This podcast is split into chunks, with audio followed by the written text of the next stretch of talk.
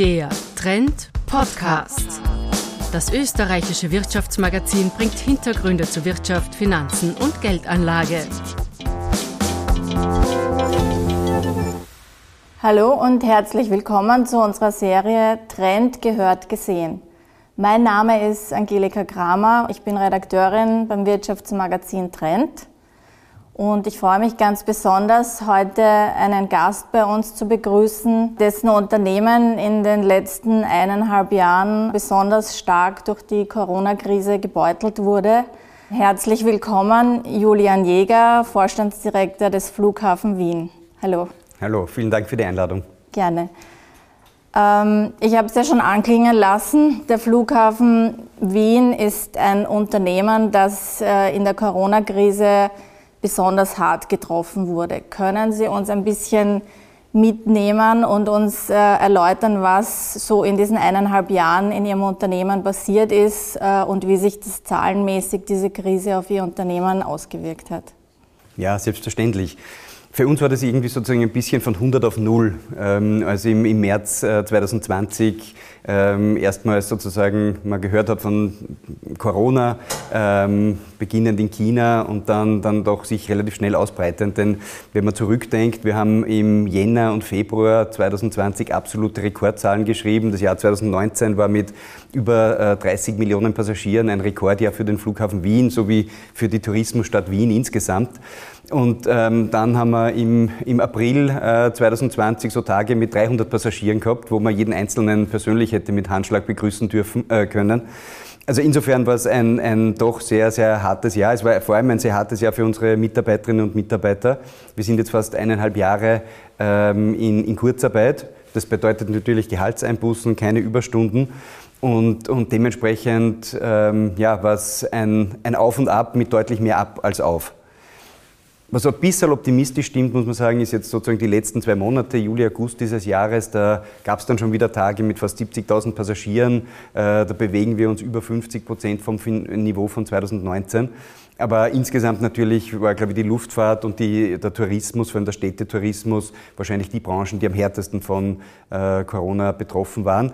Und das hat sich natürlich auch bei unseren Zahlen ausgewirkt. Mhm. Letztes Jahr der erste Verlust äh, der Flughafengeschichte mit, mit rund 80 Millionen Euro Verlust.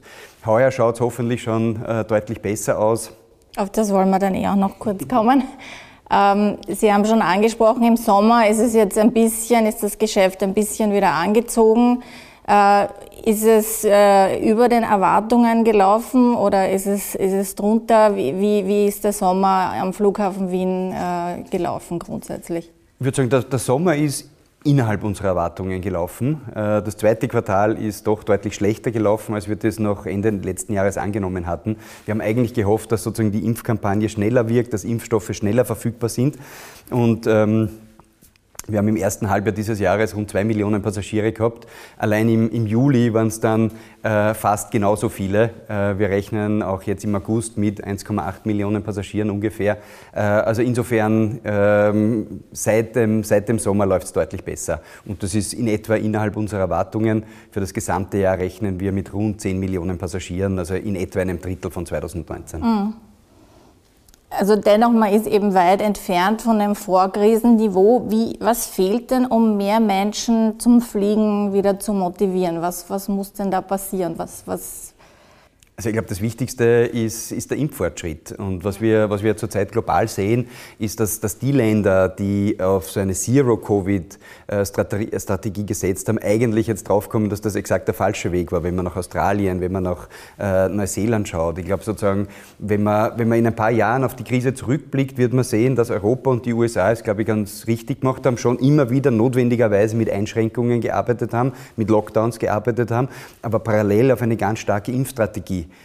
gesetzt haben. Ich glaube, das Impfen ist sozusagen der Schritt aus der Krise.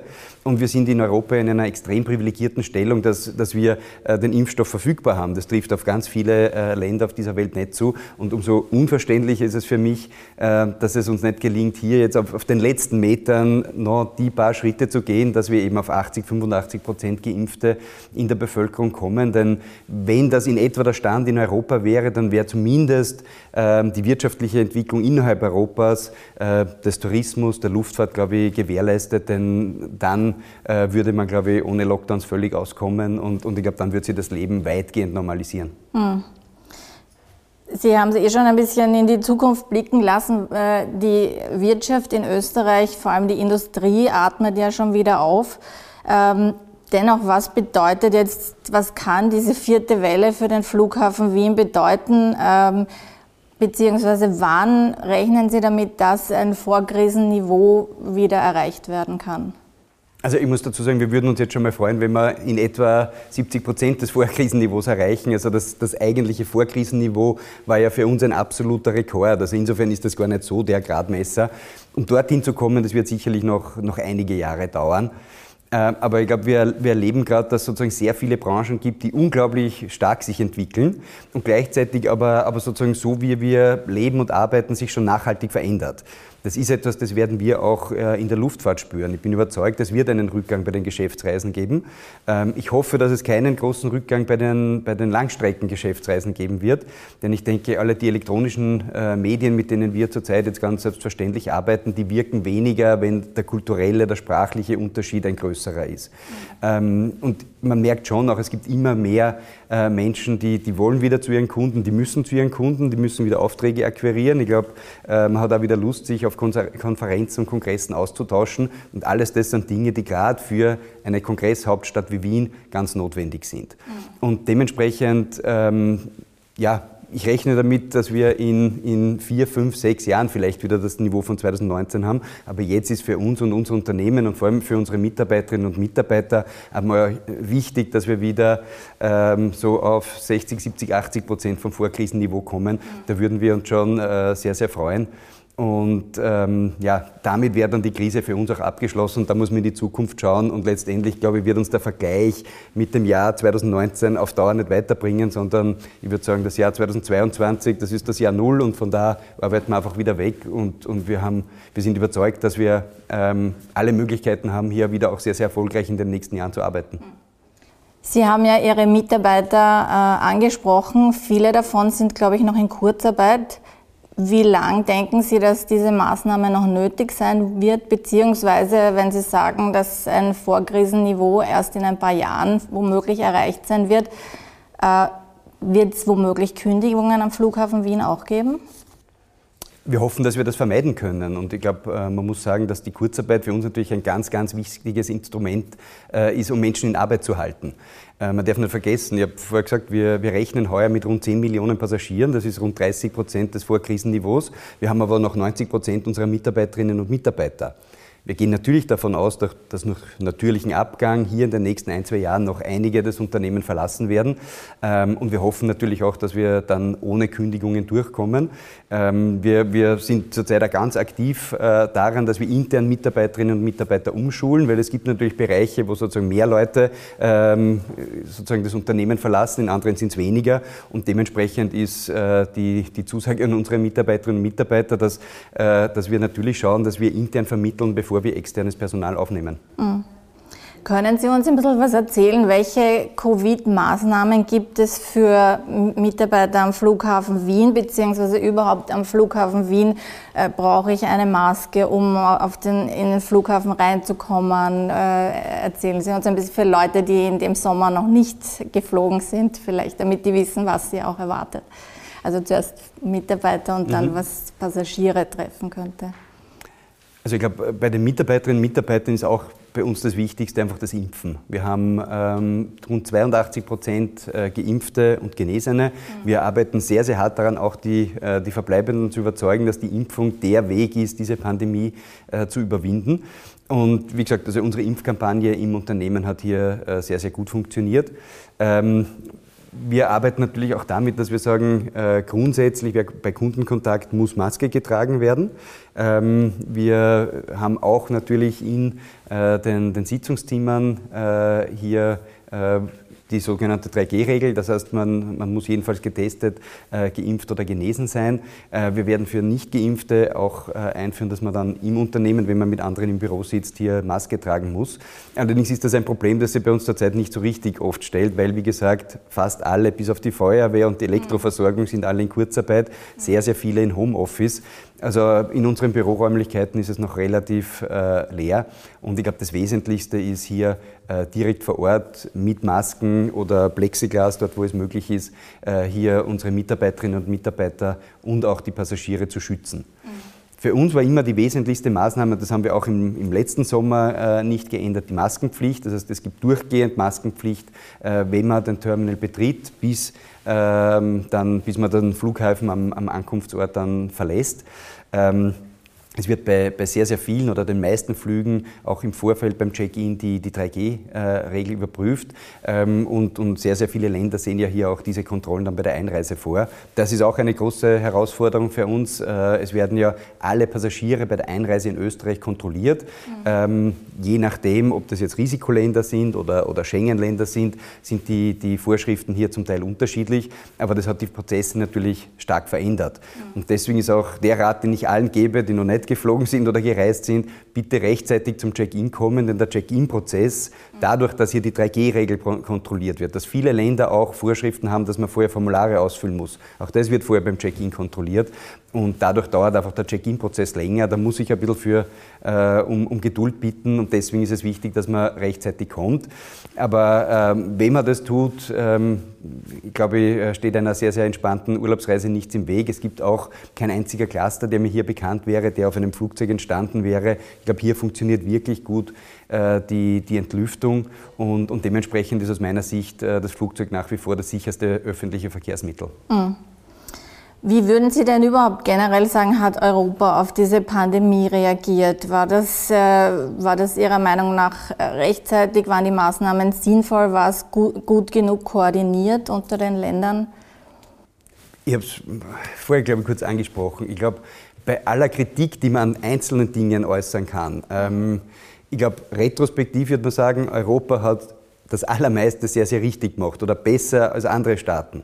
Ähm, und ich muss ganz ehrlich sagen, ich habe in den letzten 18 Monaten auch schon sehr, sehr viele falsche Meinungen vertreten, äh, weil man natürlich dauernd un unterschiedlich betroffen ist im privaten Umfeld, im beruflichen Umfeld. Das heißt, gerade wenn man in einer Branche arbeitet, die so äh, betroffen ist von, von Corona, ähm, dann beschäftigt einen das natürlich massiv. Also insofern würde ich hier keinem Einzelnen der Handelnden äh, irgendetwas vorwerfen. Ich glaube, retrospektiv, das, darauf, dass man auf das Impfen gesetzt hat, das war definitiv der absolut richtige Schritt. Ich glaube, im Nachhinein ist dann auch wurscht, ob man das zwei Monate früher oder später hätte bekommen können, den Impfstoff. Ich glaube, die Herausforderung sehen wir jetzt, nach sozusagen einem Run der ersten 50, 60 Prozent, sehen wir jetzt, wie schwierig es wird, die restlichen 40 Prozent zu, zu überzeugen. Wo ich der Meinung bin, dass man in Zukunft viel, viel besser machen müsste, das ist in der europäischen Koordination. Was wir sehen, ist, dass der Binnenmarkt in den USA funktioniert, der Binnenmarkt in China funktioniert, die sind auf Vorkrisenniveau. Mhm. Europa ist kein Binnenmarkt. Europa hat äh, wahrscheinlich äh, 25 unterschiedliche Vorschriften in 28 Ländern. Es gibt kaum ein Land, das sozusagen eine ähnliche Zugangsweise hat.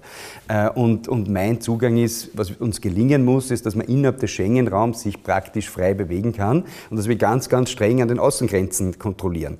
Es ist mir nicht nachvollziehbar, dass wir zwar bei der Schengen-Einreise ganz genau kontrollieren, äh, welchen Aufenthaltsstatus jemand hat und schauen, dass jeder ein Visum hat und so weiter, dass wir aber da nicht kontrollieren, wie ist, äh, wie ist eigentlich der Gesundheitsstatus und diese Daten dann auch innerhalb der Mitgliedstaaten teilen.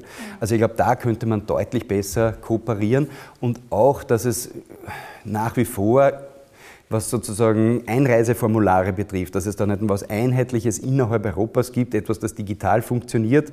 Ähm, ja, dort, wo wir es in Österreich noch anwenden, sind es auch 18 Monate in der Pandemie äh, immer noch Zettel, die dann irgendwo versauern. Also da denke ich mir, ein bisschen schneller wirklich digitale Lösungen. Das wären die Dinge, die man für die Zukunft wünschen würde. Aber das alles in in absoluter Wertschätzung, wie schwierig diese Phase für die politisch Verantwortlichen ist. Und wie gesagt, aus meiner Sicht das Wesentliche war eigentlich, dass man aufs Impfen gesetzt hat und, und das wird ja jetzt auch bestätigt, dass überall dort, wo man glaubt hat, man, man kann ohne Corona leben, ich glaube, das ist falsifiziert. Ich glaube, äh, Corona wird in den, in den nächsten Jahren und Jahrzehnten mehr weggehen. Die Frage ist, wie wir damit leben. Und am besten lebt man damit, wenn sehr, sehr viele geimpft sind. Mhm. Ja, Sie haben es jetzt eh schon anklingen lassen. Was glauben Sie denn, was äh, wird nach der oder nach der Pandemie, aber was wird uns jetzt eigentlich bleiben durch Corona?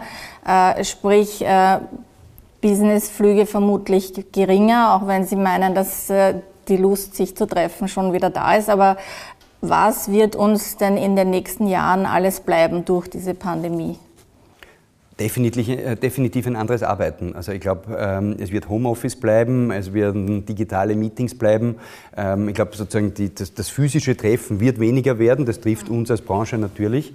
Ähm, ich glaube nicht, dass grundsätzlich die Lust zu reisen weniger geworden ist. Ich glaube auch, dass die Globalisierung nach einem sozusagen Schock von ein paar Jahren und ich glaube, es wird ich hoffe, dass nächstes Jahr die USA wieder aufgehen zum Beispiel. Ich glaube, sozusagen nächstes Jahr könnte sich der Verkehr zwischen Europa und den USA sehr, sehr stark entwickeln. Ich glaube, Asien wird länger dauern. Mhm. Alle Länder, die, die sozusagen Zero-Covid-Strategien haben und die relativ wenig impfen, da wird es länger dauern, bis sich da der Verkehr entwickelt. Also insofern ähm, wird es da jetzt mal die nächsten Jahre Rückschläge geben, aber ich glaube, der, der, der große Trend der Globalisierung, der geht nicht weg. Mhm. Und wir dürfen nicht vergessen, mehr als 80 Prozent der Weltbevölkerung sind noch nie in einem Flugzeug gesessen. Mhm. Also ich glaube, es gibt sozusagen da in, in, fast jeder Region außerhalb Europas und vielleicht Nordamerikas den Wunsch hier aufzuholen. Und, und dementsprechend ähm, gehe ich davon aus, dass die nächsten Jahre die Luftfahrt wieder wachsen wird. Und die große Herausforderung für die gesamte Branche wird einfach, wie schaffen wir es, CO2-neutral zu wachsen. Ähm, jetzt das, mal das wäre mein nächstes Thema. Ähm, als Flughafen äh, haben Sie eben ja nicht nur das große Thema Pandemie jetzt zu bewältigen, sondern äh, das Thema Klimaschutz äh, trifft Sie immer stärker. Äh, können Sie äh, unseren Zusehern ein bisschen sagen, wie schädlich ist denn Fliegen für die Umwelt verglichen jetzt mit anderen äh, Verkehrsmitteln? Also ich glaube, eine Zahl, die viele immer überrascht ist, und da nehme ich sozusagen bewusst die globale Zahl und die, die europäische, der österreichische, ähm, ist, dass die Luftfahrt weltweit für 2,7 Prozent des CO2-Ausstoßes verantwortlich ist. Das ist sozusagen die Zahl noch vor Corona. Ich nehme an, dass sozusagen, wenn man die 2020er Zahlen oder 21er Zahlen nehmen wird, dass das noch deutlich sinkt. Aber das ist ja letztendlich eine Momentaufnahme. Ich glaube, es geht um, um eine Größenordnung. Und ähm, 2,7 Prozent ist ein relevanter Teil, aber es ist bei weitem nicht der größte Teil. Und ähm, dementsprechend niedriger ist die Zahl auch noch in Europa, weil, und das ist auch ein, wichtige, äh, ein wichtiges Faktum, Innerhalb Europas sind 50 Prozent des CO2-Ausstoßes der Luftfahrt sind Langstreckenflüge. Nur 4 Prozent des CO2-Ausstoßes sind Kurzstreckenflüge. Und ähm, was ich mir da eigentlich von der Politik wünschen würde, ist, dass man hier faktenorientierter redet, aber auch handelt. Und ähm, aus meiner Sicht äh, ist, ist, es absolut notwendig, dass die Luftfahrt in den nächsten Jahren CO2-neutral funktioniert. Für mich gibt es da aber nur einen Weg und das sind äh, CO2-neutrale Kraftstoffe, CO2-neutrales Kerosin. Mhm. Da gibt es unterschiedliche Wege. Äh, da gibt es Power to Liquid, da gibt es sozusagen auch biogene Kraftstoffe, aber es wird nicht funktionieren durch den Ersatz von Kurzstreckenflügen äh, durch die Eisenbahn. Das dauert erstens viel zu lange ähm, und zweitens, wie gesagt, es sind nur 4% des CO2-Ausstoßes der gesamten Luftfahrt in Europa kommen aus, äh, aus den Kurzstreckenflügen. Was dazu kommt, ist, dass 80 bis 90 Prozent, manchmal sogar mehr, der Kurzstreckenpassagiere Umsteigepassagiere sind. Das heißt, ähm, weil jetzt auch in Österreich sehr, sehr viel diskutiert wird über die Strecke Graz-Wien, aus meiner Sicht ist das ein, äh, die falsche Diskussion, denn 90 Prozent der Passagiere, die von Graz nach Wien fliegen, die steigen ja nicht in Wien aus, sondern die fliegen nach New York, Moskau oder sonst wohin weiter. Mhm. Und dementsprechend glaube ich, was wir brauchen in Europa, und das ist, glaube ich, eine riesige Chance, hier Technologien zu entwickeln, die man dann letztendlich weltweit äh, verkaufen kann und weltweit exportieren kann. Mhm. Wir haben, es gibt weltweit keine relevante Produktion von ähm, CO2-neutralem Kerosin. Die Nachfrage wird aber die nächsten Jahre dramatisch steigen. Und das betrifft nicht nur die Luftfahrt, sondern es betrifft ja auch ähm, äh, andere dieselbetriebene Fahrzeuge. Ist, wir sehen das auch in der Luftfahrt. Es ist ganz schwer, äh, hier Spezialgeräte zu bekommen, die, die elektrisch sind. Also aus meiner Sicht äh, sollte man sich ein bisschen aus dem dogmatischen nur Elektro lösen und sagen, okay, es geht darum, CO2-Ausstoß zu, äh, zu reduzieren. Was sind die Wege dorthin? Und ich glaube, man, man darf nicht nur nach 2040, 2050 schauen, sondern was schaffen wir bis 2025 und, und bis 2030. Wir als Flughafen haben sehr, sehr viel die letzten Jahre schon gemacht. Wir äh, werden bis 2030 jedenfalls CO2-neutral funktionieren. Aber es ist uns auch bewusst, wir sind nur ein kleiner Teil des Problems. Mhm. Denn das Hauptproblem sind natürlich die Flugzeuge oben. Und, und da ist der, der CO2-neutrale Kraftstoff einfach der Weg, wo wir hin müssen. Und ich glaube, da braucht es auch staatliche Investitionen, um die Forschung voranzutreiben und dann vor allem diesen Teufelskreislauf zu durchbrechen, der darin besteht, dass heute nichts produziert wird. Das, was es gibt, ist sehr, sehr teuer. Weil es sehr, sehr teuer ist, kauft es niemand. Und das sozusagen, dadurch entsteht hier keine Dynamik. Und ich glaube, die Dynamik kann man staatlich durchbrechen, indem man die Steuern, die auf die Luftfahrt erhoben werden, und das wird sicher in den nächsten Jahren noch mehr werden, zumindest teilweise da rein investiert. Und dann glaube ich, dass man in, in zehn Jahren hier viel, viel weiter sein kann. Wasserstoff ist aus meiner Sicht für die Luftfahrt nicht die Alternative, weil auch das zu lang dauert. 15 Jahre, sagt Airbus, brauchen sie, bis sie ein Wasserstoffflugzeug haben und dann dauert es wahrscheinlich noch mal 20 Jahre, bis ausreichend viele in der Luft sind. Also dementsprechend sollte man die Chance nutzen, die man mit dem CO2-neutralen Kerosin hat. Das kann man, da kann man die bestehenden Flugzeuge verwenden. Äh, das kann man mischen mit herkömmlichen Kerosin. Und ich glaube, so wäre meine Vision, dass man irgendwann in, in Saudi-Arabien nicht nur noch Öl bohrt, sondern dort riesige Solaranlagen hat oder an der Nordsee, wo, äh, wo ich sehr, sehr viel Windenergie habe. Überall dort, wo ich einen Überschuss an CO2-neutralem Strom habe, dass ich dort CO2-neutrale Kraftstoffe produziere. Gut, also bei der Treibstoffentwicklung kann ja der Flughafen Wien nicht allzu viel beitragen, auch wenn Sie das als Schlüssel sehen für die Weiterentwicklung, für die CO2-neutrale. Äh, aber was konkret wird der Klimawandel für den Flughafen Wien bedeuten? Was meinen Sie? Was, also ich, ich denke jetzt an die dritte Piste, die ja in, immer in aller Munde ist. Was, was könnte das bedeuten? Ja, ich muss ganz ehrlich sagen, die dritte Piste ist in aller Munde, ganz selten am Flughafen, äh, weil ich echt sagen kann, die letzten 18 Monate, wir haben ganz, ganz andere Sorgen. Also, und, und auch in der Abfolge. Ich meine, wenn ich jetzt vor der Pandemie, wir waren ganz knapp dran, unseren Terminal zu erweitern einen Teil, da sind wir gerade dabei, der Terminal 2, der wird sehr, sehr schön, den werden wir nächsten Sommer voraussichtlich, also mit dem Sommerflugplan im April in Betrieb nehmen.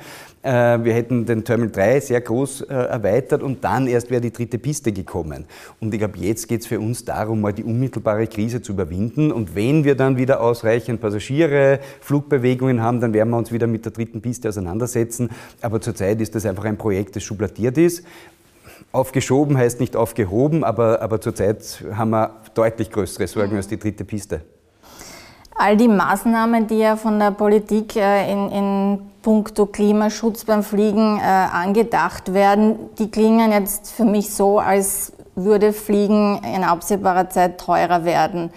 Gehen Sie auch davon aus, dass äh, Fliegen teurer wird oder lässt sich das irgendwie vermeiden?